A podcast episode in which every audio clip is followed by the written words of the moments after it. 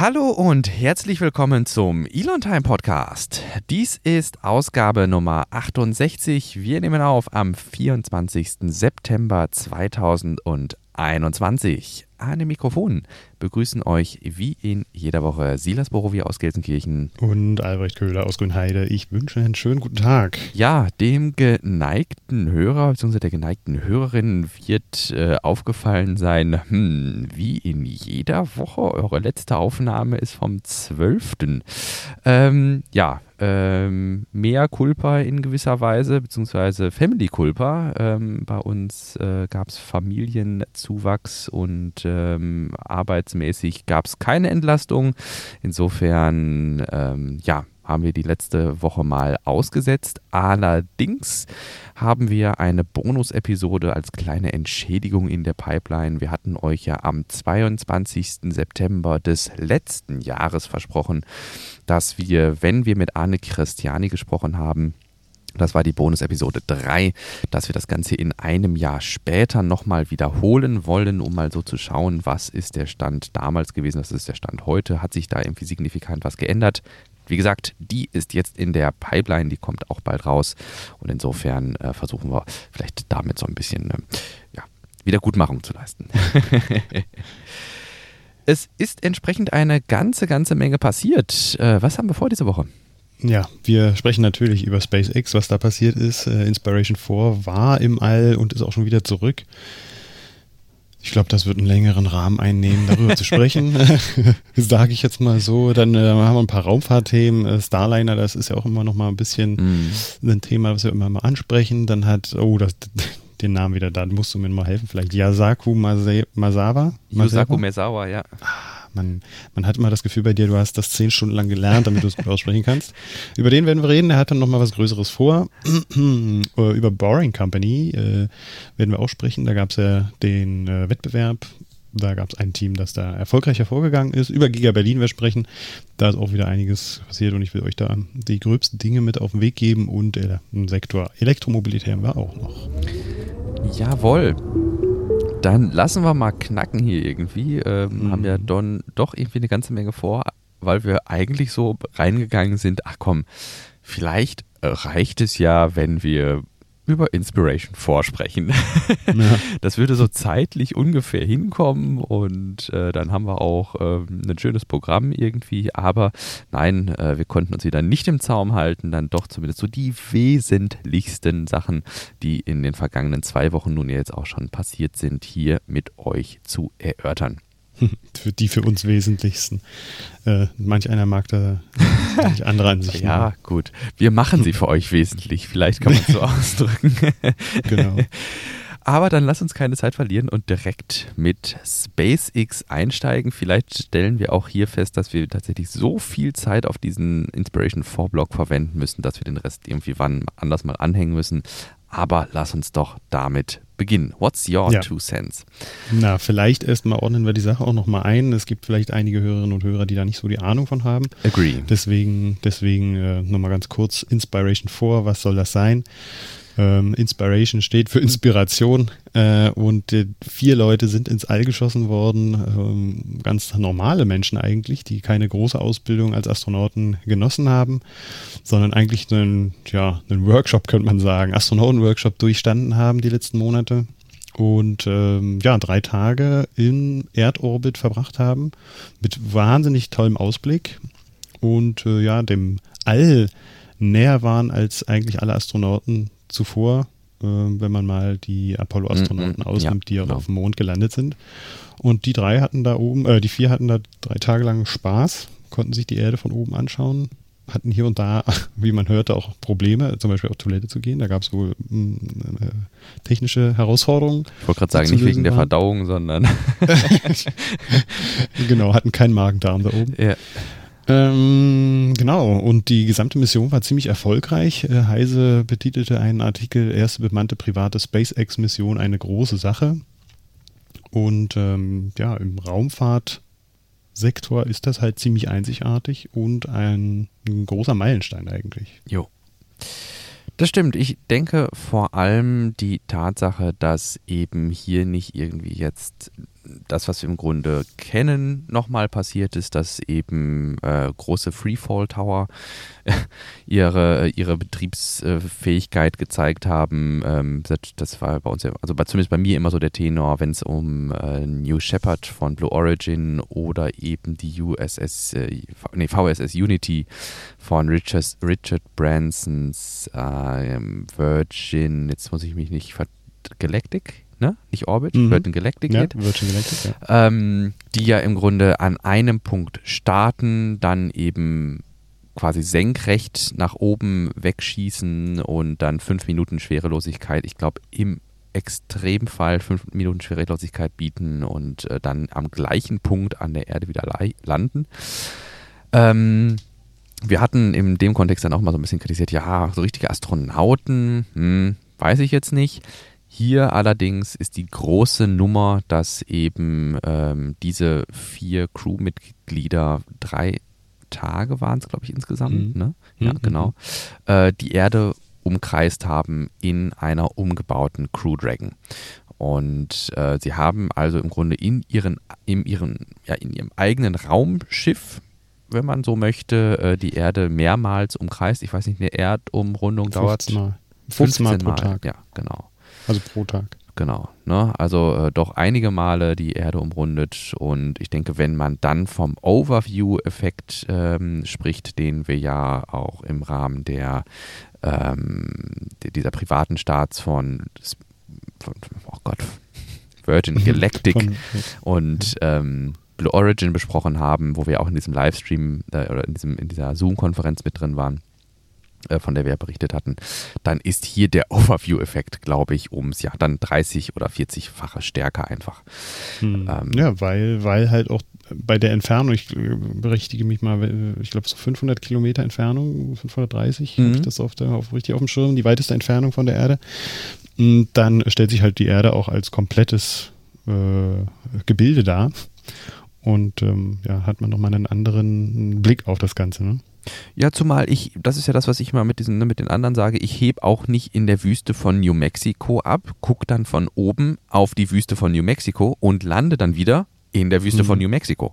Ne? Mhm. Sondern ich sehe halt, dass wenn ich im Grunde meinen Orbit jetzt in, von, von Amerika aus gesehen in östlicher Richtung habe, dass dann da irgendwann Europa kommt, dass dann da irgendwann Asien kommt und dass nach Asien dann irgendwann wieder Amerika kommt. Mhm. Ne? So, sondern das habe ich ja im Grunde nicht, wenn ich einfach nur hoch, dann einmal gucken und wieder runter, ne? sondern wenn ich mhm. quasi mehrmals diesen Orbit im Grunde ähm, ja durchmache, äh, dann habe ich im Grunde dann diesen richtigen Overview-Effekt, wo ich sehe, da sind Stürme, die ziehen jetzt gerade von Südafrika irgendwie ähm, nordwärts nach Zentralafrika, vielleicht nach Europa oder sowas. Ich mhm. weiß nicht, ob Stürme so ziehen, das müssten uns jetzt Meteorologen als Feedback geben oder so, aber das wäre eine so Sache, die ich mir vorstellen könnte. Ähm, oder der Sahara-Staub, ne, dass ich sehe hier, mhm. meine Güte, der Sahara-Staub, äh, der fliegt ähm, von Afrika aus hier rüber irgendwie nach Südamerika. Und ähm, dass das einfach sind, Sachen sind, die mir dann bewusst machen, wir haben hier diese Zu Zusammengehörigkeit und mhm. ähm, ja, darf mich dann am Ende auch, da bin ich dabei, Astronaut nennen. Ja, richtig. Ja, und ähm, natürlich, wie es in der heutigen Zeit immer auch ganz üblich ist und Usus ist, hat man uns mitgenommen und äh, eigentlich aus allen Ecken und Enden aus der Raumkapsel äh, digital mitgenommen, Videos geschossen, Bilder geschossen. Äh, ja. Ziemlich viele Leute haben darüber diskutiert und sich ausgetauscht und äh, mitgefiebert. Und ähm, da kann man auf jeden Fall im Internet einiges an äh, Bildern und Videos auch abgreifen ja. und äh, ja, sich emotional mitreißen lassen, sagen wir es mal so. Ja. Ich also wir hatten während der Pre-Show schon darüber gesprochen, dass uns noch nicht so ganz einleuchtet, oder was heißt was dass uns nicht ganz einleuchtet, dass wir eigentlich damit gerechnet haben, dass das ähm, auch, äh, wie nennt man die Medien, die jetzt nicht nerdmäßig sind, ähm, also allgemein. Etablierte. Ja, genau. Also diese. Alt einhergebrachte, eigentlich auch nicht, aber. Nee, aber so diese allgemeinen Mainstream. Medien, Mainstream-Medien. Mhm. Ah, ja, danke, sehr schön, genau. Das ist, glaube ich, so der ein guter Begriff, ja. Ähm, dass die Mainstream-Medien im Grunde dann vielleicht stärker darüber berichten. Das war so ein bisschen unsere Erwartung. Ähm, wir hatten auch festgestellt, dass es zumindest äh, tagesschaumäßig oder sowas äh, gut aufbereitet wurde. Also es gab zumindest einmal eine, eine Nennung dieses Ereignis in den Tagesthemen irgendwie und ähm, Insofern äh, ist es da durchaus angekommen, anders als jetzt so ein Standard 0815, muss man mhm. ja mittlerweile schon fast sagen, äh, Raketenstart mit äh, Satelliten oder zur ISS. Ähm, ich glaube, wenn zur ISS gestartet wird und es taucht in den Tagesthemen auf, dann, wenn jetzt nochmal irgendwie ein deutscher Astronaut sich auf den Weg macht oder so. Ne? Mhm. Ähm, aber so in dem Umfang wurde, wurde es dem Ganzen in den Mainstream schon gewidmet. Ähm, wir hätten uns natürlich gewünscht, dass es durchaus mehr ist, einfach weil es so einfach ist, weil es so stark medial eben ähm, mit Material versehen wurde. Da hätte man echt schöne Sachen draus basteln können. Ähm, ja, für hm. ich, ich würde empfehlen, wenn einen das jetzt interessiert und man hat es total verpasst irgendwie oder man wollte, wie ich, nicht nachts irgendwie äh, aufstehen, um diesen Stream zu gucken. Ähm, ich habe es bisher auch ganz gelassen, diesen äh, SpaceX-Stream zu gucken oder den von Tim Dodd.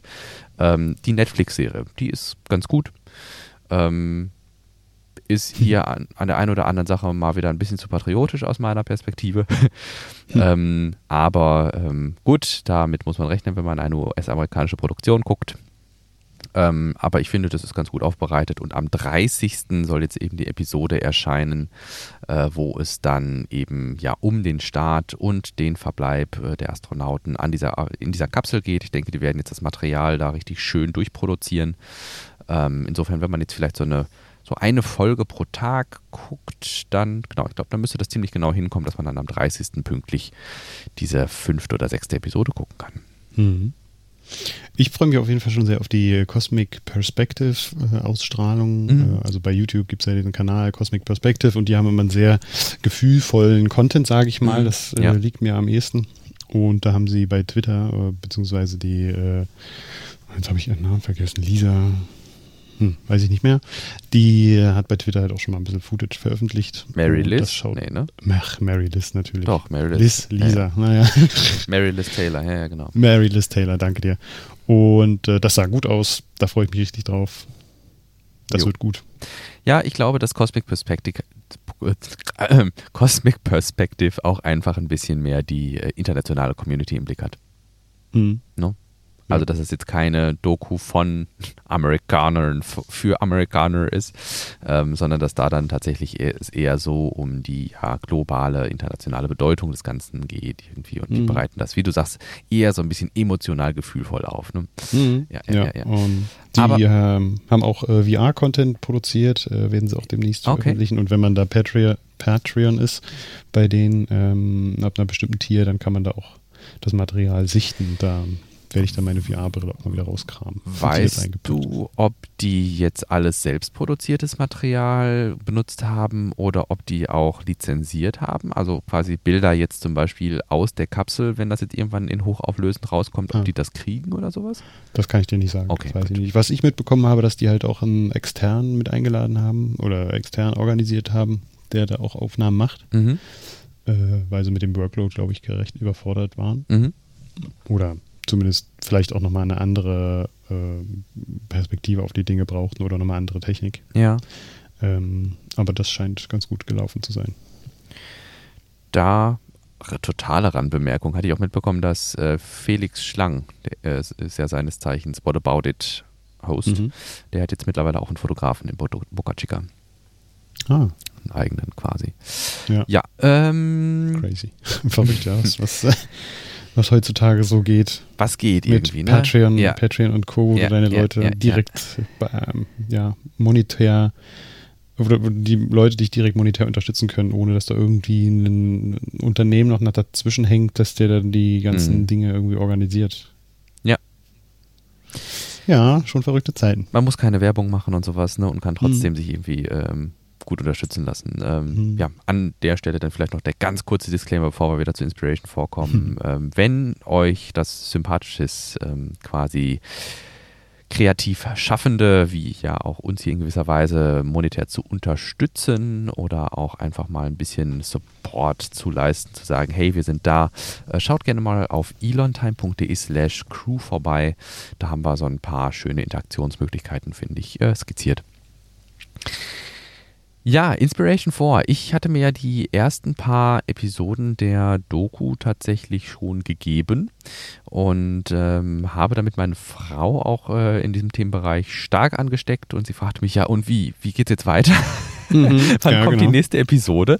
Sagte ich, ja, eigentlich sollten die mal montags kommen. Und dann äh, war jetzt ja Montag der 20., da wo eigentlich die nächste Episode hätte rauskommen sollen. Und ich gehe dann auf Netflix und sehe, oh, hm, nee, ergibt schon Sinn am 30. Ne? Also mhm. wäre schon gut, wenn die Episode erscheint ein paar Tage nachdem sie wieder gelandet sind, äh, sagt es, wie jetzt, erst am 30. Du hast gesagt, die kommt am 20. Und das äh, war doch dann, äh, nein, sie war sehr gespannt äh, auf diese Episode, ja, cool. die es dann nicht gab.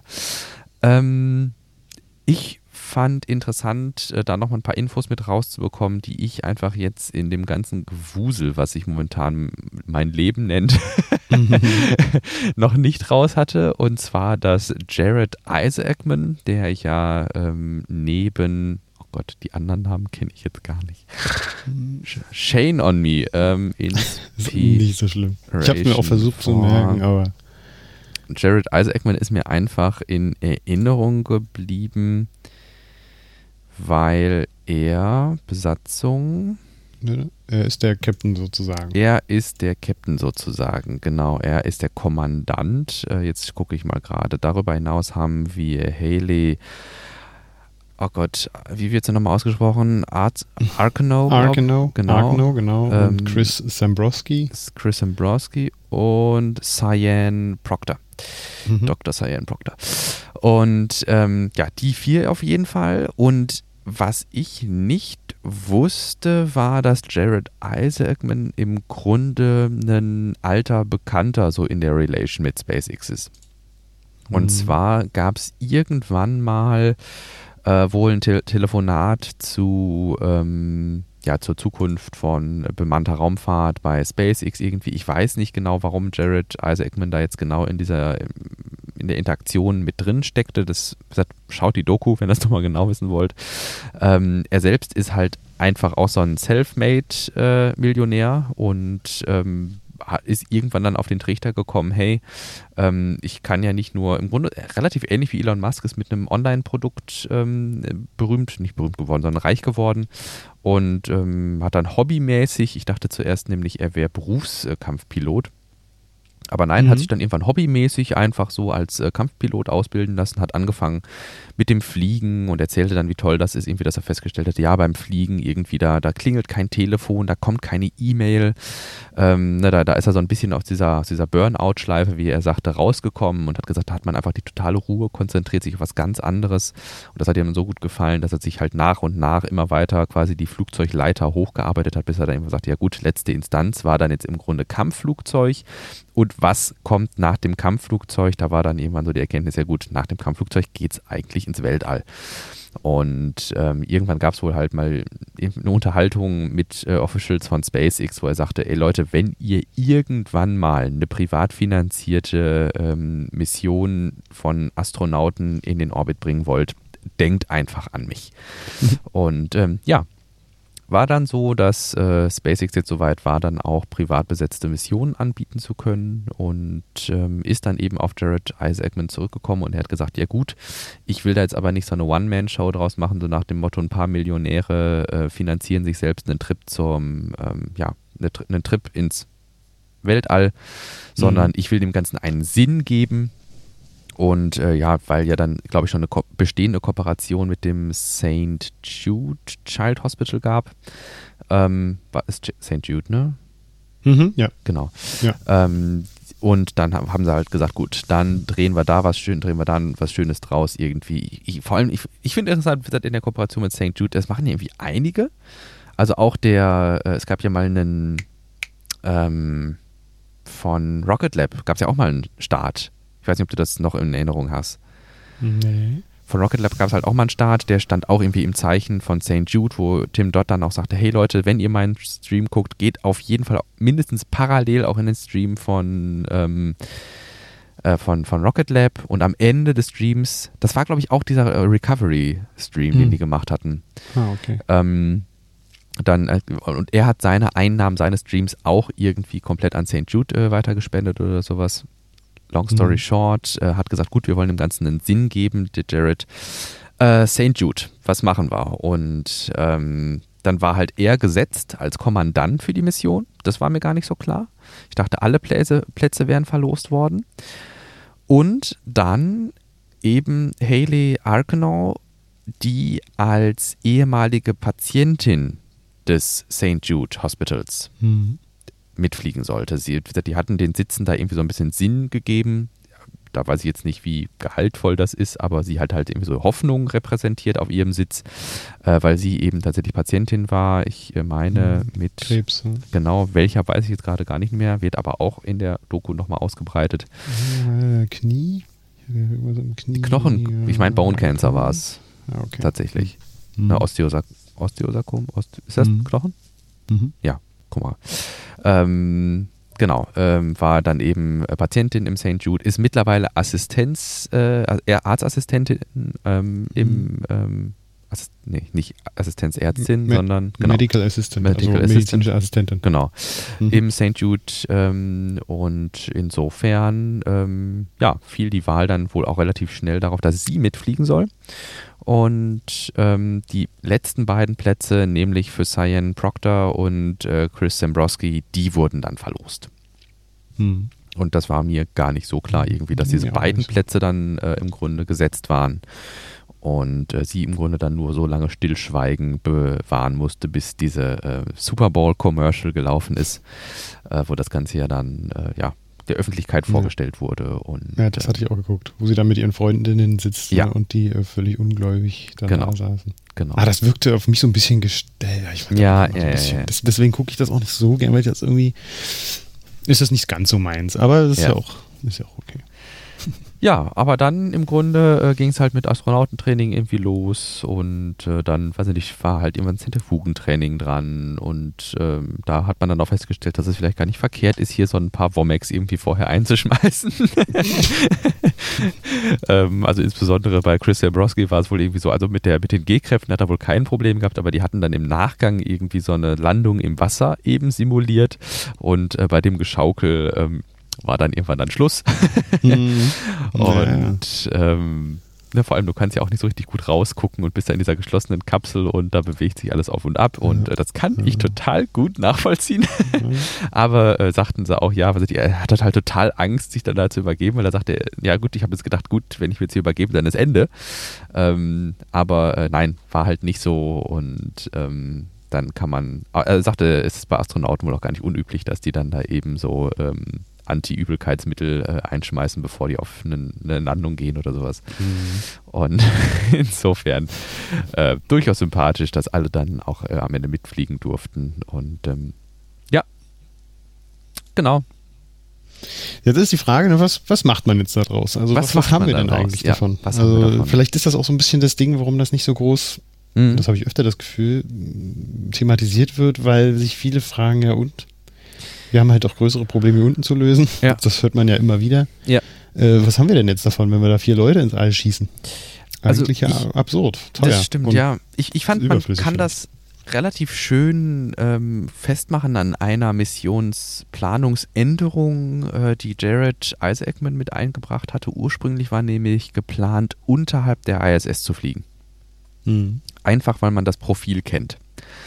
Na, also wir kennen das Startprofil der Falcon 9, also SpaceX, nicht wir, ne? aber SpaceX kennt das Startprofil der Falcon 9, wenn es zur ISS geht, äh, weiß genau, welche, ähm, welche Sicherheitsmargins da irgendwie eingehalten werden können und äh, wie man dann im Orbit um die Erde unterhalb der ISS bleibt, weil das macht man ja auch, wenn man zur ISS fliegt. Man, das ist ja nicht wie bei der Soyuz, dass man im Grunde ähm, die ISS anpeilt, die Rakete zündet und go, ne? dass man quasi möglichst keinen Orbit um die Erde in Kauf nehmen möchte, Mhm. ähm, sondern bei der äh, Crew Dragon ist es ja so, dass Orbits um die Erde eingeplant werden und da hätte man ja bequem sagen können, gut, das, was die Crew Dragon so macht, machen wir auch einfach jetzt bei dieser Mission, sondern nein, da haben die dann im Grunde die Boundary gepusht, haben im Grunde die Grenzen weiter ausgetestet und gesagt, nein, wir wollen weiter als die ISS hinaus und ich glaube, sind, sind 100, 200 Kilometer höher als die ISS, 200, 200, Kilometer höher als die ISS am Ende geflogen und wollten damit im Grunde dann auch die mediale Aufmerksamkeit für das Thema wir sind auf dem Weg, unseren Planeten zu verlassen. Hm. Das war so das Narrativ im Grunde. Ne? Wir, also SpaceX ist dabei, die Technologie mitzuentwickeln und äh, verfügbar zu machen einer ähm, ja, breiten Öffentlichkeit gegen monetäre Entschädigung im Grunde, um diesen Planeten zu verlassen. Mhm. Und ähm, dadurch waren natürlich jetzt weiß ich nicht auch Haley äh, Arkanow und Cyan Proctor die ersten beiden Frauen, die weiter draußen, also ne, die, die am weitesten mhm. weg von unserem Stimmt. Planeten waren. Ja, das hatte ich noch gar nicht so auf dem Schirm, ja. Ne? Und ähm, ja, ich denke. das ist halt ein, ein, ein Meilenstein, ne, den wir ja. da auch einfach gelegt haben und daraus genau. kann dann auch ziemlich viel äh, äh, entstehen. Äh, wer weiß also, was danach noch so kommt. Und ähm, ich vergleiche das immer halt mit, äh, mit den äh, Segelfahrten dann mhm. in neue, unbekannte mhm. Welten. Da, Kann man machen. Ne? Ja, Muss genau. man aber nicht. und äh, diejenigen, die da halt ein Abenteuer suchen, beziehungsweise auch gezwungen sind, ne? ja. äh, irgendwie aus, äh, aus Europa zu fliehen, weil die Umstände halt schlimm waren oder weil man sich einfach auf was anderes erhofft hat. Mhm. Gut, die Situation haben wir hier jetzt natürlich nicht so. Mhm. Ähm, aber der Mensch hat ja immer danach gestrebt, die Grenzen des Machbaren auch zu erweitern. Ja. Und äh, das kann schon auch eine ganz interessante neue Branche werden, von der vielleicht die, die Welt dann auch äh, ziemlich profitiert und Wohlstand generiert. Ja, das ist so. Außerhalb der irdischen Sphäre. Ne? Richtig, genau, genau. Und das, das ist, vielleicht ist so dieser Meilenstein-Gedanke eigentlich auch der sehr, ja, vielleicht eigentlich so der, der intuitivste irgendwie, ne? Also wenn, angenommen, ich baue mir so ein bisschen wie bei Castaway, ne? Also angenommen, ich baue mir ein Floß irgendwie und ich will damit jetzt aus weite Meer hinaus, dann gucke ich vielleicht erstmal so in der Brandung, ob es hält, ne, wo man dann sagen könnte, ja, das ist jetzt so eine ISS, also das heißt, ich lasse es mal irgendwie so ein bisschen schwimmen und gucke halt, wie sich das so im flachen Wasser verhält und dann muss ich ja im Grunde irgendwann mal so den nächsten Schritt machen. Ne? Also warum mhm. immer die gleichen Schritte machen, um dann vielleicht zu sagen, am Ende sagen, der vielleicht sich auch eingestehen zu müssen, ja, das war jetzt eine Spendenaktion für St. Jude. Im Grunde war es das ja eine große Spendenaktion für dieses Krankenhaus, aber sondern auch sagen zu können, nee, also wir haben jetzt einen Schritt weiter gemacht, als wir sonst gemacht haben. Mhm. Ja, das ist schon richtig. Und Aber so die Intention, wenn du das mit Castaway halt vergleichst, ne, die Intention bei, ähm, ich weiß gar nicht, wie, wie der Schauspieler war, Tom Hanks, aber mhm. der, der Charakter, weiß ich gar nicht, wie der hieß, der hatte ja ein ganz grundlegendes Problem. Er musste ja, wenn er überleben wollte, die Insel irgendwie verlassen. Beziehungsweise wollte halt auch zu seiner Familie zurück. Da hatte er einen Druck, das zu tun. Das heißt, er jetzt hier zumindest so offensichtlich nicht, ne? Äh, nicht klar, der, der, der große Druck ist bei Musk, dass man halt äh, versuchen muss, die ja. Spezies ja. zu erhalten, aber ja. das ist jetzt nichts, was du so äh, direkt drängend als Problem hast. Also uns Menschen geht es ja an sich noch ganz gut, zumindest äh, und denjenigen, die ja auch Internet haben, Wasser und äh, Essen zur Verfügung haben. Von den anderen hört man ja nicht so viel. Aber Tom Hanks hätte auf der Insel auch überleben können, wenn wir den Spin hier weitermachen wollen. Hm. Also er hätte nicht von der Insel runter müssen. Es war jetzt keine hm. lebensbedrohliche Situation, sondern er hatte den Wunsch, im Grunde wieder nach Hause zu kommen. Ne? Hm. Und im Grunde könnte man das ja dann vielleicht mit dem Wunsch vergleichen. Meine Güte, voll der ist, äh, ja, egal. Aber es passt in gewisser Weise, ähm, sodass man sagen kann, ja, meine, vielleicht, vielleicht haben wir wirklich den Wunsch, jetzt von hier aus den nächsten Schritt zu machen. Das wäre dann, weiß ich nicht, zum Mond mal wieder und dann vielleicht von da aus dann ne, wenn wir dann unsere Raumstation in der Mondumlaufbahn haben, was ja auch in der Pipeline ist, dann den Schritt zu machen zum Nachbarplaneten Mars. Und ja, warum nicht? Mhm. Ne? Ja. Make Life Multiplanetary, das ist immer so der Claim von Elon Musk und SpaceX. Ja, kann man vielleicht für einen etwas, ähm, ne, für einen Bold Claim ähm, halten, ähm, aber ich denke, dass es durchaus motivierend ist für die Mitarbeiterinnen und Mitarbeiter dieser Unternehmen, äh, das Ziel im Grunde dann, also ein konkretes Ziel zu haben und das zu verfolgen. Mhm. Ähm, ob das jetzt so drängend ist, lässt sich mit Sicherheit darüber streiten. Man mhm. wird vielleicht allgemein sagen, nee, irgendwie noch nicht. Aber dass es erstrebenswert ist, da würde ich auf jeden Fall sagen, ja, doch. Ich mhm. denke, dass es durchaus erstrebenswert ist, dass wir mal einen Fuß auf ähm, andere mal wieder einen Fuß auf andere Himmelskörper, haben wir ja schon, aber auch auf andere Planeten setzen. Ja.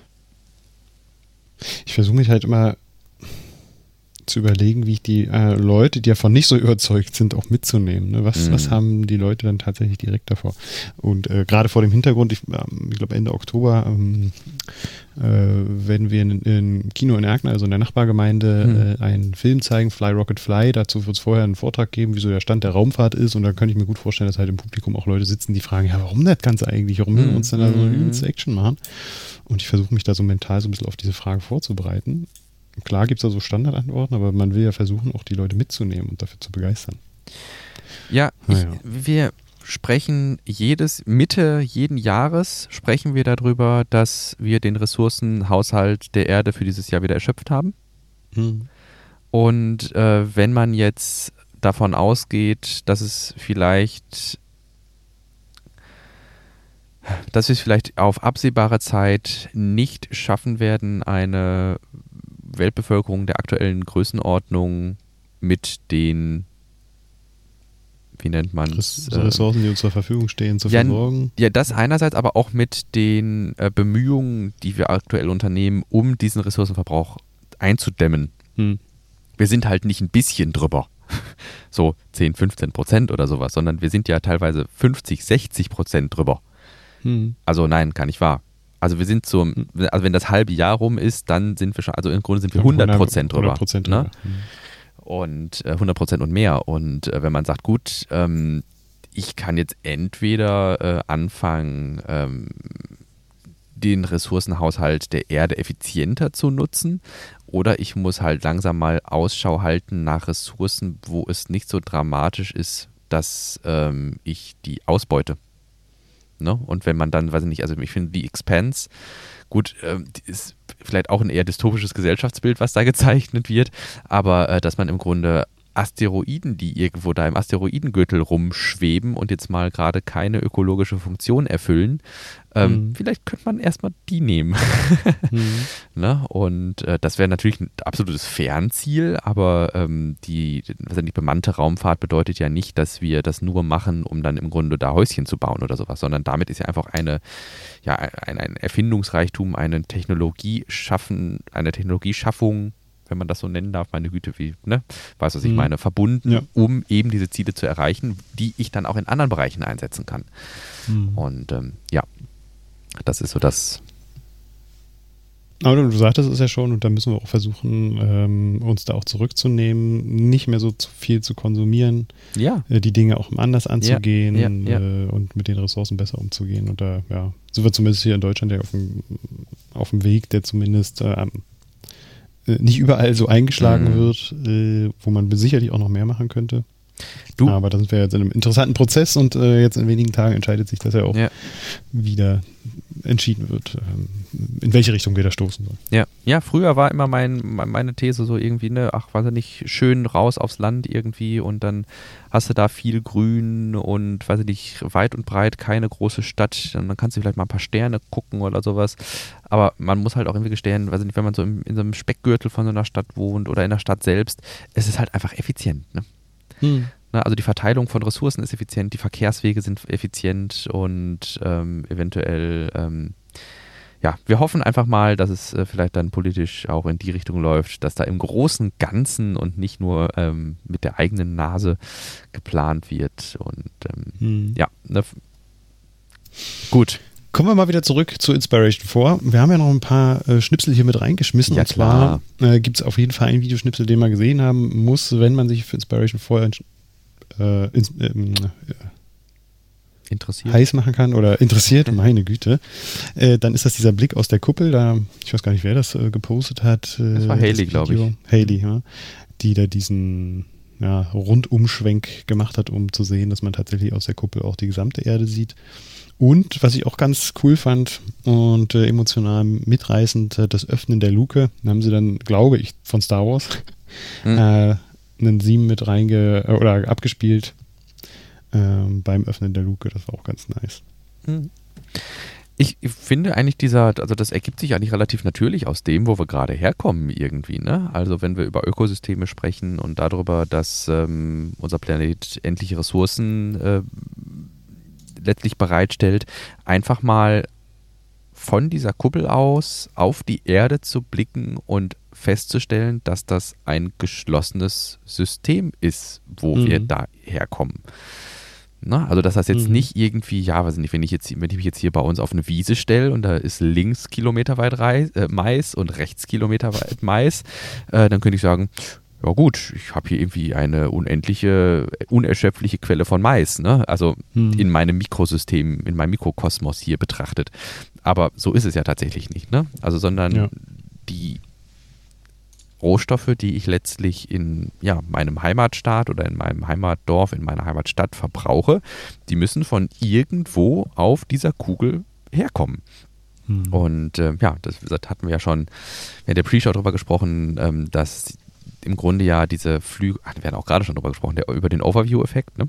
Hatten wir da gerade, war das Pre-Show? Äh, hatten- Oder Episode?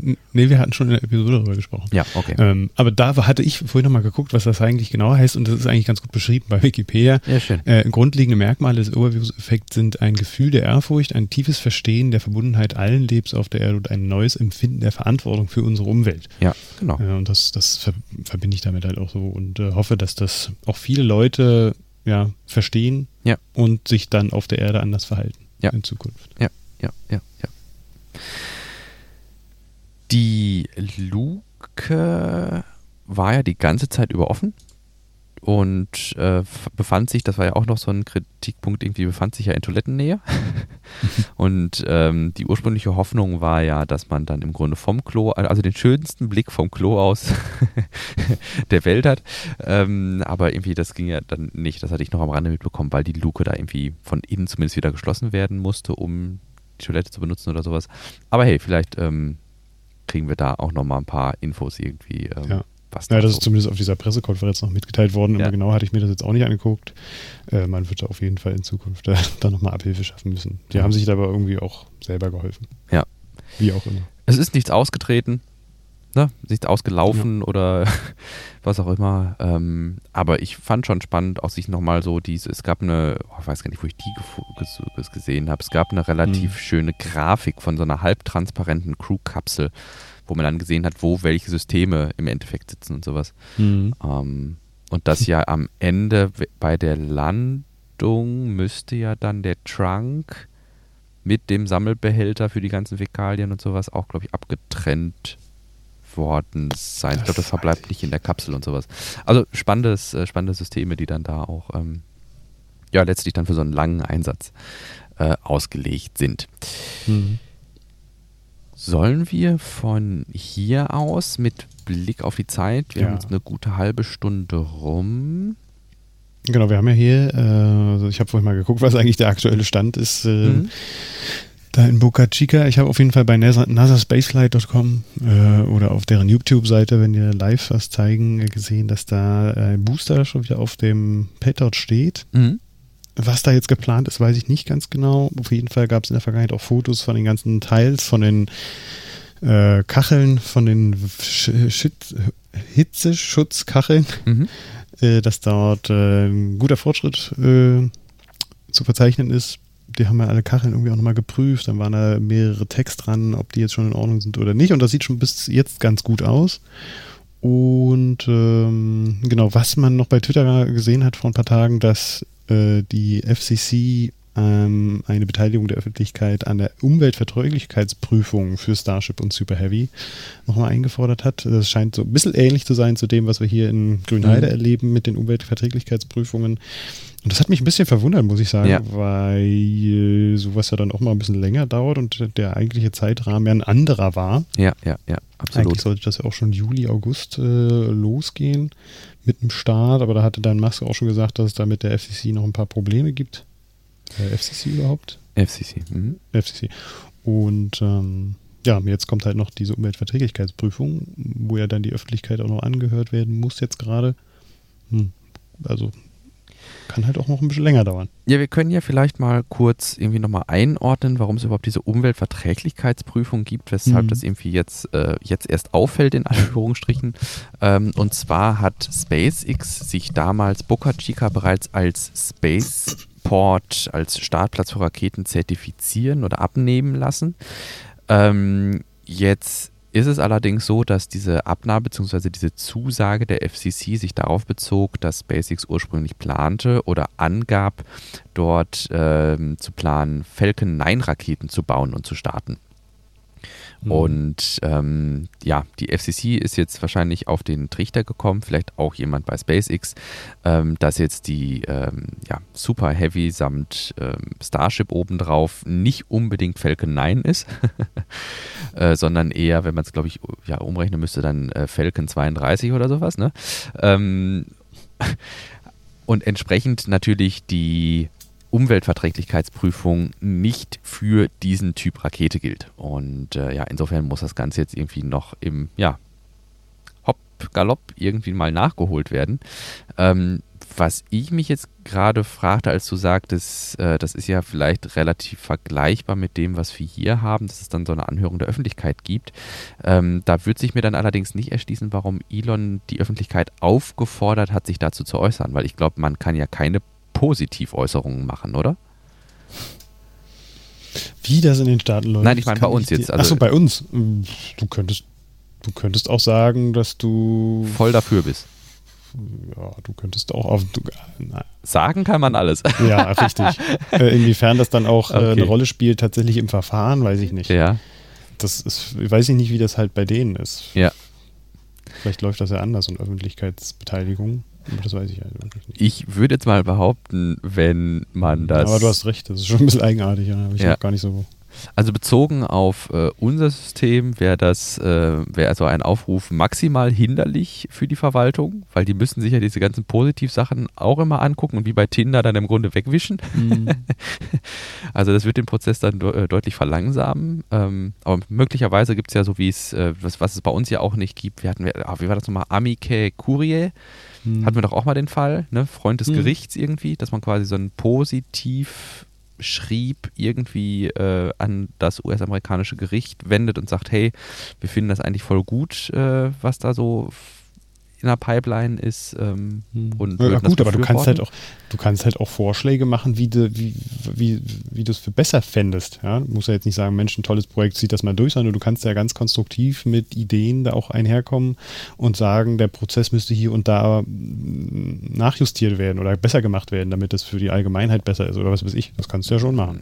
Das ist ja jetzt kein, kein ja, aber ist, also er hat es getwittert äh, mhm. sind wirklich seine 60,1 Millionen Follower da die richtigen Adressaten für konstruktive Zuschriebe an die mhm. FCC. Nee, nee, nee, nee. Also, er, er wird es gemacht haben, weil er halt hofft, dass das äh, ordentlich retweetet wird, dass, das, ja. dass die merken, okay, Öffentlichkeitsbeteiligung bei Twitter kann auch recht groß sein. Und es gibt viele Leute, die da einfach dann sagen, Mensch, mach doch jetzt da nicht so einen Affen draus, wir wollen hier ins All starten. Macht einfach, so, weißt mhm. du? Und äh, in der Hoffnung, dass die FCC da so ein bisschen unter Druck gerät, was ich glaube, also was ich nicht glaube, dass die sich da unter Druck mh, hm, setzen lassen. Ich denke im Gegenteil. mhm. Ich denke, dass sowas auch durchaus eine Reaktion hervorruft im Sinne von, mhm. ey, chill mal, ne? Mhm.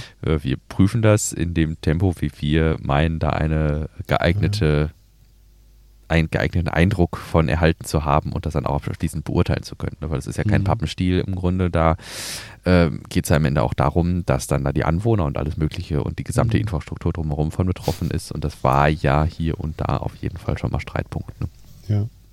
Das erinnert mich auch noch gerade an einen Beitrag, den ich auch noch mal mit bei SpaceX mit reingehauen habe. Wir wollen ja auch nicht immer nur äh, sure, ja nur mega positive Sachen darüber bringen, sondern wir versuchen da auch ein bisschen neutral auf dem Gebiet zu bewegen. Und da gehören halt auch solche Nachrichten dazu, wie das Starlink-Marke in Mexiko, da, dass es da Probleme gibt. Es gibt die Star Group dort und die hatte die Marke Starlink seit 2005 und ähm, Starlink soll halt, also SpaceX Starlink soll halt auch in Mexiko angeboten werden und mm. da gab es jetzt markenrechtliche Einwände, ist man vor Gericht gegangen und es war schon ein bisschen eigenartig, meinte Star Group, dass äh, ein Gericht, das eigentlich Jahre braucht, um solche Entscheidungen mm. zu fällen, mm.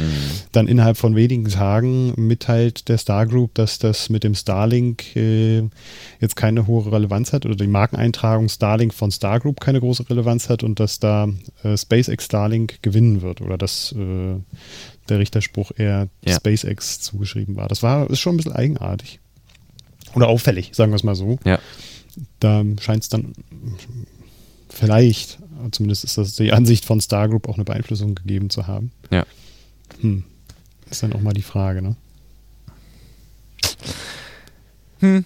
Ja, ich denke, dass äh, gerade, ja, weiß nicht, oh, das ist vielleicht dünnes Eis irgendwie, ne? Ähm, dass gerade da, wo viel Geld im Spiel ist, dann auch, ähm, das kann man vielleicht sagen, Staaten unterschiedlich stark motiviert sind, diesen Leuten zuzuarbeiten. Hm. Und ähm, ja, dass das mit Sicherheit ähm, nicht dem Standardprozedere entspricht, ähm, ist denke ich, kann man, das kann, das kann man mit Sicherheit auch sagen, dass es mit Sicherheit Abweichungen vom Standardprozedere gibt. Das haben wir ja auch hier in Deutschland gesehen. Mhm. Dass man sagt, wir versuchen schon diesen, also nicht nach dem Prinzip First Come, First Serve irgendwie zu arbeiten und erst äh, quasi die Akten abzuarbeiten, die hier auch schon am längsten liegen, sondern hier auch in gewisser Weise und in einem gewissen, ja, mit, mit, mit Verantwortung und Augenmaß ähm, auch eine Gewichtung reinzubringen, welche Projekte mhm. sind wirklich wichtig. Ne? Mhm. Und, ähm, ja, ja, wenn ich mich da in die Star Group versetze, ne, die halt einen Marken, einen eingetragenen Markennamen haben seit 2015 und da halt ein Großunternehmer kommt, der ja auch sehr bekannt ist und mhm. ähm, visionär, mhm. dann einfach sagen kann, nee, pass mal auf, deine Marke zählt ja nichts mehr. Mhm. Uh, wir sind da wichtiger. Ja, ist schon, also kann ich mir gut vorstellen, dass das Star Group mit allen juristischen Mitteln versucht, da jetzt auch dagegen vorzugehen. Mhm. Okay. Ja. Jo, dann. Gehen wir Raumfahrtsektor. Ja, sehr gerne. Ne, ich habe gerade nochmal geschaut. Ähm, sollten wir? Ich mache mal hier eine Marke. Raumfahrt im Allgemeinen. Sehr gerne. Mhm, und zwar Starliner Testflug wird wohl laut Heise nicht mehr in diesem Jahr stattfinden. Das ist äh, dann nochmal verschoben worden. Wir erinnern uns, äh, Starliner stand eigentlich auch schon auf dem, auf dem Pad. Ich weiß gar nicht wo. Naja, die ULA hat das ja, ja, ja. Ich weiß auch Objekt, nicht wo, aber ja. Mhm, auf jeden Fall ins All schießen wollen. Dann ist aufgefallen, dass es da einige Probleme gibt. Die können nicht starten. Dann musste das Ganze nochmal genau inspiziert werden.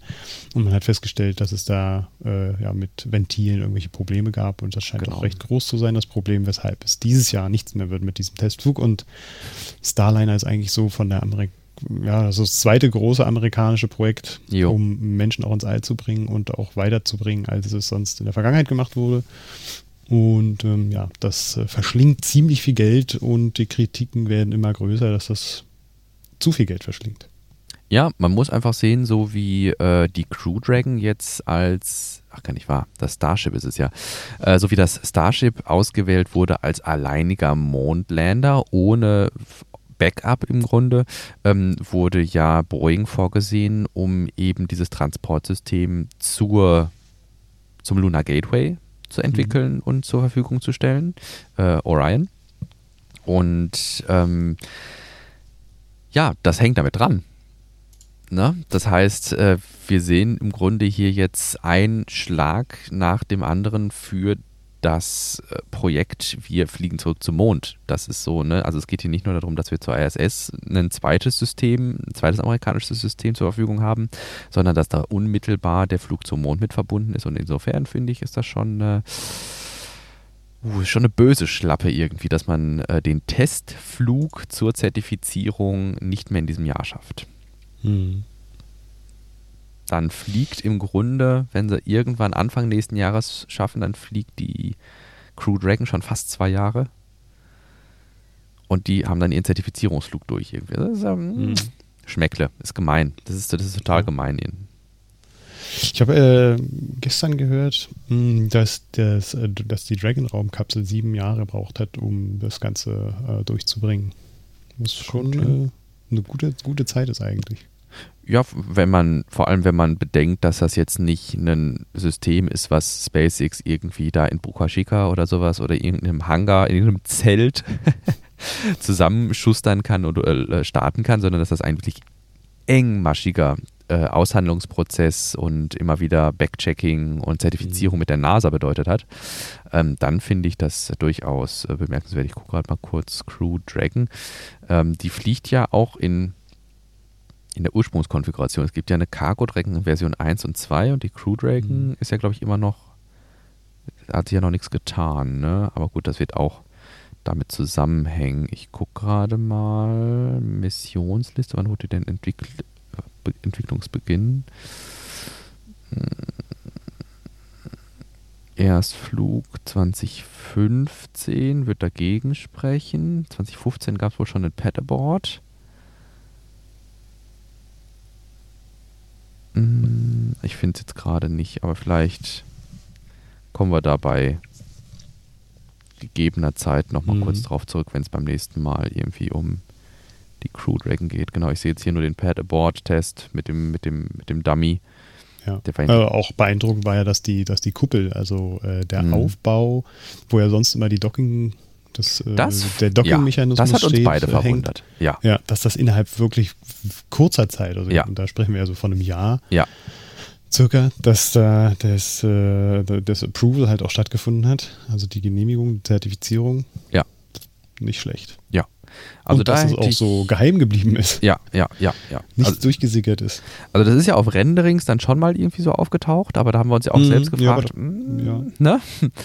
genau, wo, wo ist das Ding? Warum hat man davon noch nichts gehört? Ja. Aber ich meine, so lang ist das noch gar nicht her. Ich glaube, so Mitte, Anfang des Jahres vielleicht haben wir mhm. so die ersten Bilder dazu gesehen und dachten, hä, komisches Rendering, was soll denn das für ein Quatsch sein? Unrealistisch und so. Ne? Ja. Und plötzlich war es da. Richtig, also dass man da wirklich, also das sah ja original aus. Ich hatte letzte Mal noch, ähm, also ich habe bei mir jetzt tatsächlich als, als, als äh, Screensaver auf dem, auf dem, auf dem, ähm, auf dem Smartphone habe ich jetzt eine äh, Crew-Kapsel, ein Rendering von der, äh, von der Crew Dragon äh, Version 2 und, äh, nee, von der Crew Dragon, ne, ganz normal. Mhm.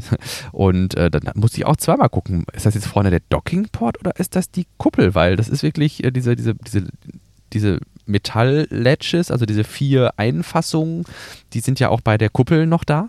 Und mhm. äh, das sieht dem Dockingport schon extrem ähnlich. Und meine Güte, wenn man das wirklich so Hot-Swap-mäßig jetzt äh, austauschen konnte, Kudos. Also das ähm, hätte ich nicht gedacht. Muss ja, also, oder? Die steigen doch? Nee, nee, die steigen nicht darüber ein. Nee, nee, die steigen über die Seitentür ein. Ja, genau. Äh, jetzt haben wir auch schon wieder in SpaceX, äh, Ach, verdammt. Sind wir wieder in den SpaceX-Sektor eingestiegen. Wir sind ja bei Raumfahrt und da hattest du jetzt noch eine ganz coole News. Ja. Vom Japaner. Genau, auch aus der Doku, das war in so einem Nebensatz. Äh, und zwar hatten wir ja mal eine eigene Bonus-Episode. Das war Bonus-Episode 5, wenn ich mich nicht irre, wo wir mal ausführlich über Dear Moon äh, gesprochen hatten, das Milliard, äh, Billion, äh, nee, äh, Milliardär, ne, Billionär, hm. Äh, Milliardär Yusaku Merzawa eben ähm, er selbst und mit anderen Künstlerinnen und Künstlern einmal um den Mond fliegen möchte in einem Starship. Ähm, und jetzt in Vorbereitung auf diesen Flug, um mal so ein bisschen auszuloten, wie geht das eigentlich mit ja auch Filmen, ähm, also Videoaufnahmen im All und wie bewegt es sich überhaupt so in der Schwerelosigkeit, äh, möchte Yusaku Mesawa mit seinem Assistenten eben zur ISS fliegen und der Start, was mir gar nicht bewusst war, der ist recht bald. Der ist jetzt gescheduled für Dezember und zwar für den 8. Dezember 2021, äh, wo er von Baikonur aus mit einer Soyuz MS-20 ja, Richtung ISS aufbrechen wird. Da kannst du vielleicht, äh, wenn du heute noch mal Zeit hast, einen Tweet dazu raushauen. Ja. Weil irgendwie, also ich glaube, die Raumfahrtgemeinde weiß da noch gar nicht so viel davon. Mhm. Ich habe das zumindest auch nirgendwo gelesen. Ja. Und ich finde das cool. Ja, finde ich auch. Äh, ist Mai. Ich glaube, Mai hatte er getwittert, irgendwie, äh, du könntest hier vielleicht einfach retweeten, Zeit ist im Moment so. mhm. Kostbares Gut, ähm, ja. dass er zur ISS fliegt. Ähm, finde find ich interessant, dass es total an uns vorbeigegangen ist. Mhm. Kommen wir zum nächsten Thema. Ja, Boring Company, genau. Ich hatte das ja in der Pre-Show äh, schon ganz kurz gesagt oder im Anfang, äh, im Teaser, mm, dass die Technische Universität in München den ähm, Not a Boring Company Wettbewerb gewonnen hat. Jawohl. Das einzige Unternehmen, ich glaube von 40, kann das sein? Habe ich das richtig auf 40 Unternehmen äh, oder äh, Initiativen, die sich da bewor äh, beworben haben, sie noch viel, viel mehr, mhm. aber die daran teilgenommen hatten. Und äh, genau, da können sie sich auf die Schulter klopfen. Das ist echt cool, dass sie das so hingekriegt haben. Mhm. Mit ihrem, äh, ich gucke gerade mal, wie schwer das Ding war. 12 Meter lang und 22 Tonnen schweren Gerät, das der mit, äh, mit Containern, Frachtcontainern aus Deutschland dann darüber geschifft haben. Ja. Gewonnen, bestes Navigationssystem haben sie. Und äh, ja. Jo. Ich 30 Meter. Schaffte 22 Meter der vorgegebenen Strecke von 30 Metern. Ja. Okay. Mhm. Ja, ich fand ganz interessant irgendwie dieses, äh, es gab noch ein kurzes YouTube-Video, wo sie das einmal ausgerendert hatten und dann da gezeigt haben, wie das Ganze dann am Ende funktionieren soll. Dass im Grunde in diesem Container äh, vier Röhren in so einem Revolver ähm, gehalten werden und man treibt dann im Grunde so die erste Röhre aus dem Container raus ins Erdreich, dann dreht sich der Revolver, man steckt die zweite hinten dran, treibt das Ganze dann wieder so lange, bis, das, äh, bis, diese, bis die Länge erreicht ist, rotiert dann nochmal und rotiert dann nochmal. Und äh, fand ich ein interessantes Konzept, wie man dann im Grunde mit einem fertigen Container, den man da einfach auf den Boden stellt, losbohren kann. Ja. Ich lese gerade die Pressemitteilung nochmal. Sie schienen auch einige Probleme gehabt zu haben, unter anderem auch die Hitze äh, sorgte dafür, dass die Laptops beeinträchtigt waren. Deswegen okay. mussten sie sich da irgendwie noch auf die Schnelle eine Klimaanlage besorgen. Mhm. Und sie waren zwei Wochen auch schon zuvor da und konnten das alles einrichten und so. Mhm. Mhm. Ja, das ist natürlich das ein Vorteil. Ein großes, ja, großer Vorteil, ja. ja. Acht Finalisten waren angereist. Ah, siehst du, okay. Schau mal. Etwa 400 Teams äh, hatten sich beworben. Zwölf wurden ausgewählt, acht waren dann angereist. Jo. Cool. Genau. Dann haben wir noch äh, Giga Berlin. Da wollte ich auch noch ein bisschen was erzählen. Wo fangen wir an? Naja, es gab, äh, das hatten wir ja schon berichtet, dieses große Giga-Fest, das angekündigt wurde, jetzt für den 9.10. Da konkretisiert sich so einiges. Und äh, genau, die Anmeldung für das Gigafest ist jetzt möglich. Äh, es scheint schon ziemlich viele Anmeldungen eingegangen zu sein, weshalb man den die Bereich äh, ein bisschen weiter eingrenzt mittlerweile. Also Berlin, Brandenburg, ähm, äh, es werden jetzt keine großen internationalen Gäste wahrscheinlich mit aufgenommen werden, beziehungsweise kriegen dann Tickets, sondern es begrenzt sich auf Berlin-Brandenburg jetzt mittlerweile. Das kann man, denke ich, schon sagen. Äh, ist es die Frage, wie groß jetzt die Nachfrage auch lokal mhm. ist. Wenn das mehr als 3500 Leute äh, nur aus der Grünheider Region sind, ja, dann werden das auch nur Grünheider sein und nicht mal von weiter her oder aus Berlin. Ja. Ähm, genau, da werden wahrscheinlich demnächst auch Tickets äh, ver, verschickt das ist ja auch adress, adressgebunden. Dann ähm, hat die Online-Konsultation heute stattgefunden. Heute ist Freitag, der 24. Das hatte das Ministerium für Landesamt und äh, das MLUK äh, verkündet. Das heißt, äh, das ist eine Online-Konsultation, wo dann die ganzen Einwendungen äh, sichtbar sind. Äh, in einem 488 Seiten starken Dokument sind die Einwendungen sichtbar. Darauf gibt es Antworten von den, ja, vom, von der Antragstellerin, also von Tesla und von den einzelnen Behörden. darauf können dann auch die Einwender nochmal eingehen und nochmal einen Kommentar dazu schreiben und kriegen dann darauf auch nochmal ein Feedback. Das wird für für die Öffentlichkeit auch sichtbar sein, aber es ist jetzt kein dynamischer Prozess. Man trifft sich da nicht in einem Forum und diskutiert bestimmte Dinge aus, sondern das ist einfach nur ein, äh, ja, ein kurzes Feedback dann nochmal geben mhm. zu den Einwendungen. Und was wir auch nochmal gehört haben, da haben wir, glaube ich, beim letzten Mal noch nicht drüber gesprochen, dass auch der Wirtschaftsminister Steinbach mh, sich ziemlich sicher ist, dass da auch eine Genehmigung erfolgen wird, vielleicht sogar auch noch im Oktober. Er ist sich da 95 Prozent, äh, er sieht eine 95-prozentige Wahrscheinlichkeit. Ja. Wofür? Das hat natürlich genau? Für die abschließende Genehmigung. Okay. Und das hat natürlich die Kritiker nochmal so ein bisschen auf die Palme gebracht, weil die am die, die, die Online-Konsultation auch gar nicht abgeschlossen ist. Man geht aber anscheinend davon aus, dass da keine größeren nennenswerten Änderungen vorgenommen werden und man eigentlich alle Punkte mit bedacht hat in der Genehmigung. Ja, gut, aber ich sag mal, es ist ja jetzt nicht so, als ob jetzt nochmal der Topf aufgemacht wird für äh, Einwendungen. Na, man kennt mhm. ja quasi zu dem Zeitpunkt, wo diese Äußerung gefallen ist, kannte man ja dann schon, da war ja ein Sendeschluss für die Einwendungen. Und äh, wenn man da mal so grob drüber geguckt hat und äh, man hat ja auch schon auf jede einzelne reagiert. Es ist jetzt quasi nur das Auslegen der Reaktionen, glaube ich, in dieser Online-Konsultation. Ne? Mhm. Also das ML, MLOK reagiert ja in diesem Dokument, was online steht, auf die Einwände, ne? Mhm. Genau. Also insofern finde ich, wenn man quasi jetzt schon, wenn schon so relativ gut sagen kann, hey, also da ist jetzt nichts, was, wo wir echt in Schwimmen gekommen sind, wo wir überhaupt nicht wissen, ähm, ob das äh, uns hier nicht äh, total reinreißt. Ähm, oder Tesla total reinreißt, muss man ja sagen, ähm, kann ich mir das schon gut vorstellen, dass man da auch so eine Aussage trifft. Ja. Ansonsten auf dem Gelände sieht man natürlich auch ziemlich viel Gewusel. Überall sind Bagger zu sehen. Äh, mhm. Gerade auch der Haupteingang wird jetzt nochmal richtig hergerichtet. Man scheint äh, es zu schaffen zu wollen, dass der Haupteingang auch äh, sichtbar ist bei dem Tag der offenen Tür. Mhm. Also dieses große Foyer, sage ich mal, mit dem Aufbau dieser Bar obendrauf vielleicht auch. Ja. Dann die Battery Facility, da sind immer mehr Stelen zu sehen oder mehr Stützen ähm, auch Querbalken sind da schon zu sehen. Also das nimmt auf jeden Fall Gestalt an. Dann gab es auch nochmal zwei vorläufige Genehmigungen für Leitungseinbau und noch irgendwas anderes, das weiß ich gerade gar nicht. Und ja, Straßen kann man auch mittlerweile sehen. Mhm. Äh, Gerade auf der Westseite ist eigentlich die ganze Straße schon asphaltiert und das nimmt immer mehr Gestalt an. Bordsteinkanten werden hochgezogen. Also man ist da, glaube ich, gerade nochmal in so einer Phase des äh, maximalen Schaffens, um halt auch am 9.10. präsentiert zu können, wie gut man oder wie weit man da auch schon gekommen ist. Und ja, dass das eigentlich nicht mehr allzu viel fehlt. Ja, vor allem, ich sag mal, ihr habt jetzt vielleicht auch nicht so viel von dem mitbekommen, was innen drin läuft. Für euch zeigt sich natürlich jetzt auch wieder mhm. mal was am Außenausbau. Ne? Mhm. Also wenn die draußen irgendwie dann anfangen, zu, das zu asphaltieren und äh, Bordsteine irgendwie zu machen und dann vielleicht auch Gehwege herzurichten, vielleicht dann irgendwann Gartenlandschaftsbau zu machen oder so, das ist ja dann mhm. auch nochmal spannend für euch, weil man das sehen kann einfach ne, mhm. von draußen.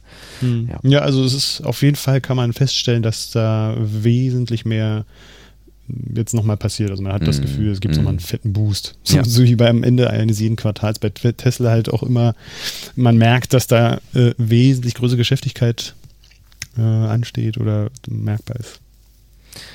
Total aus dem Thema gegriffen, obwohl du gerade sagtest, Tesla Quartalsboost. Ich hatte gerade eine Randnotiz äh, wahrgenommen oder ich habe es als Randnotiz wahrgenommen, es war aber eine Meldung im Tesla Mac, glaube ich, dass mhm. Tesla jetzt Model 3s mit Rabatten anbietet um nochmal kurz vor Quartalsende was ja, abzusetzen. Klar. ähm, das kennen wir ja eigentlich schon. Das, das ja, ja war mir quartalsweise so eigentlich oft. Hm. Gut. Gucken wir nochmal ins Pad. Mhm. Elektromobilität haben wir da noch ein paar Punkte. Elektromobilität. Ah, ja, ja da haben wir auch vielleicht das, das, Oder sag noch. Äh, genau, richtig. Sag du. Ich? Du bist da am besten drin, was mit Tübingen anbelangt. Ach so, ja gut, dann lass mich aber einmal hier kurz Elektromobilität ins Pad tippen, da war ich gerade nicht drauf gefasst. Ähm, ja, so. und zwar ähm, nicht ins Pad, äh, sondern in die, schon, äh, in die, äh, ach, in die Kapitelmarken. Meine Güte. So. so. Ähm, ja, ähm, wir haben vor einiger Zeit, ich müsste jetzt tatsächlich nachgucken, wann, hatten wir mal darüber berichtet, dass Tübingen erhöhte Parkgebühren für Anwohner plant. Dann irgendwann mussten wir korrigieren, ich, ähm, dass wir sagten, okay, ja, sorry, ähm, das war direkt eine Episode später, wo wir sagten, ja, nein, das war gar keine äh, konkrete Planung, sondern, also es war schon konkret geplant, der, äh, der, der Bürgermeister hatte das da eingebracht, äh, aber es ist nicht durchgekommen. Das heißt, am Ende gab es dann doch keine erhöhten äh, Parkgebühren für äh, nach Fahrzeuggewicht. Das war eben das Spannende. Erhöhte Parkgebühren nach Fahrzeuggewicht, dass beispielsweise ein SUV da irgendwie ähm, richtig hätte blechen müssen, ähm, um in der Innenstadtlage parken zu dürfen. Ja, turns out, äh, das Ganze ist nochmal an den Verhandlungstisch gegangen und jetzt haben wir höhere Parkgebühren nach Fahrzeuggewicht in Tübingen. Die sind allerdings, so wie ich das jetzt gerade gelesen hatte, gedeckelt bei 130 Euro im Jahr. Mhm. Okay. Und wenn mich nicht alles täuscht, haben wir in Episode 61 und 62 darüber gesprochen. Ja, also ich erinnere mich, dass wir das äh, auch ein bisschen ausführlicher besprochen haben. Weil das ja Beispielcharakter haben könnte. Richtig, genau. Wir fanden das gar nicht verkehrt, äh, dass man sagt, ja, das klingt ja jetzt erstmal logisch, dass wenn, also was mir heute Morgen noch eingefallen ist, eine ganz andere Dimension. So, wir hatten damals gesagt, ja, klingt ja ganz logisch irgendwie, das äh, tut ja auch äh, was äh, für, für Klima und sowas und ähm, wir könnten doch sagen, weiß ich nicht, schwere Fahrzeuge sind tendenziell die, die ineffizienter sind. Also können wir hier ähm, nicht nur was Gutes für unsere Straßen tun, wenn wir quasi die Leute zur Kasse bitten und damit die Straßen ausbessern, sondern äh, vielleicht auch noch eine gewisse ökologische Lenkungswirkung erzielen. Ähm, was mir dann heute Morgen eingefallen ist, krass eigentlich, dass wir mittlerweile in einer Zeit sind, was ich total gut finde natürlich, dass man mit ökologischer Lenkungswirkung sowas durchboxen kann. Also ich hätte mir so Mhm. überlegt, vor, weiß ich nicht, vier Jahren oder sowas, und du hättest gesagt, ja, Anw äh, Anwohnerparkgebühren nach Fahrzeuggewicht, da hättest du argumentieren müssen mit, ja, weil die die Straßen stärker belasten oder so. Hm. Ne, weil, weiß ich nicht, wir haben überall Kopfsteinpflaster und äh, weil das das Kopfsteinpflaster kaputt macht oder sowas für schwerere Fahrzeuge Ja. eine höhere Gebühr oder so. Aber dass du heute hingehen kannst und sagen, nee, das ist nicht, weil die die Straßen mehr kaputt machen, sondern das ist, weil die unser Klima mehr kaputt machen. Hm. Naja, Das also finde ich wie schon ja so, bei, okay. bei, wie, wie du es halt auch beim Amicus Curiae hast, ne, wo dann auch immer, oder bei den ganzen Anträgen, wo dann auch immer unten steht, ja, bedenkt bitte, äh, desto länger ihr mit einem vor, mit Ja, einer vorläufigen ja. Genehmigung wartet, desto mehr CO2 wird ausgestoßen oder desto weniger CO2 können wir einsparen. Ja. Das ist halt schon ja, hart. Und ich meine, ähm, durch Einsparungen von CO2 kannst du ja heutzutage verdammt viel Geld machen. Wenn man Ja. mal daran denkt, wie viel Millionen, Milliarden vielleicht sogar Tesla äh, dadurch bekommt, dass sie ihre CO2-Zertifikate verkaufen können. Ja. Ja, ist schon hart. Elektrofahrzeuge sind in einer anderen Staffelung einsortiert, aber unterliegen dem grundsätzlich gleichen Prinzip, so wie ich es verstanden habe. Na, also dass du Ja. quasi, Elektrofahrzeuge sind grundsätzlich, also weiß ich nicht, ein, ein VW Elektro ab ist schwerer als der Verbrenner oder Erdgas ab. Und ähm, entsprechend müsste der nach der Tabelle mehr ähm, dann auch an Anwohnerparken bezahlen, aber die Fahrzeugtabelle für Elektrofahrzeuge ist wohl nach unten, glaube ich, so ein bisschen wegge Y korrigiert in gewisser Weise Mhm. äh, sodass da auch die Staffelung greift, dass ein, weiß ich nicht, ein e-tron ähm, mehr bezahlt als äh, jetzt eben zum Beispiel so ein Elektro-Up oder sowas. Aber ähm, die Elektrofahrzeuge grundsätzlich dann den Verbrennern bevorzugt gegenüberstehen. Ja. Jo, Jo. jo. Meine Lieben, wir würden uns riesig freuen, wenn ihr diesen Podcast als gehaltvollen Beitrag zur deutschsprachigen Technik, Tesla und Space Community seht. Wenn dem so ist, hinterlasst uns doch gerne ein Feedback für den Podcast bei iTunes, folgt uns bei Twitter oder schickt uns eine Mail an post, an post.elontime.de. Wir würden uns riesig freuen. Ansonsten gerne nochmal der Hinweis auf elontime.de slash crew und wir hören uns dann in der kommenden Woche wieder, ne? Mhm. Wunderbar. Da Bis- gucken wir jetzt mal noch nach dem Termin. Jawohl, machen wir so. Bis dahin. Tschö. Ciao.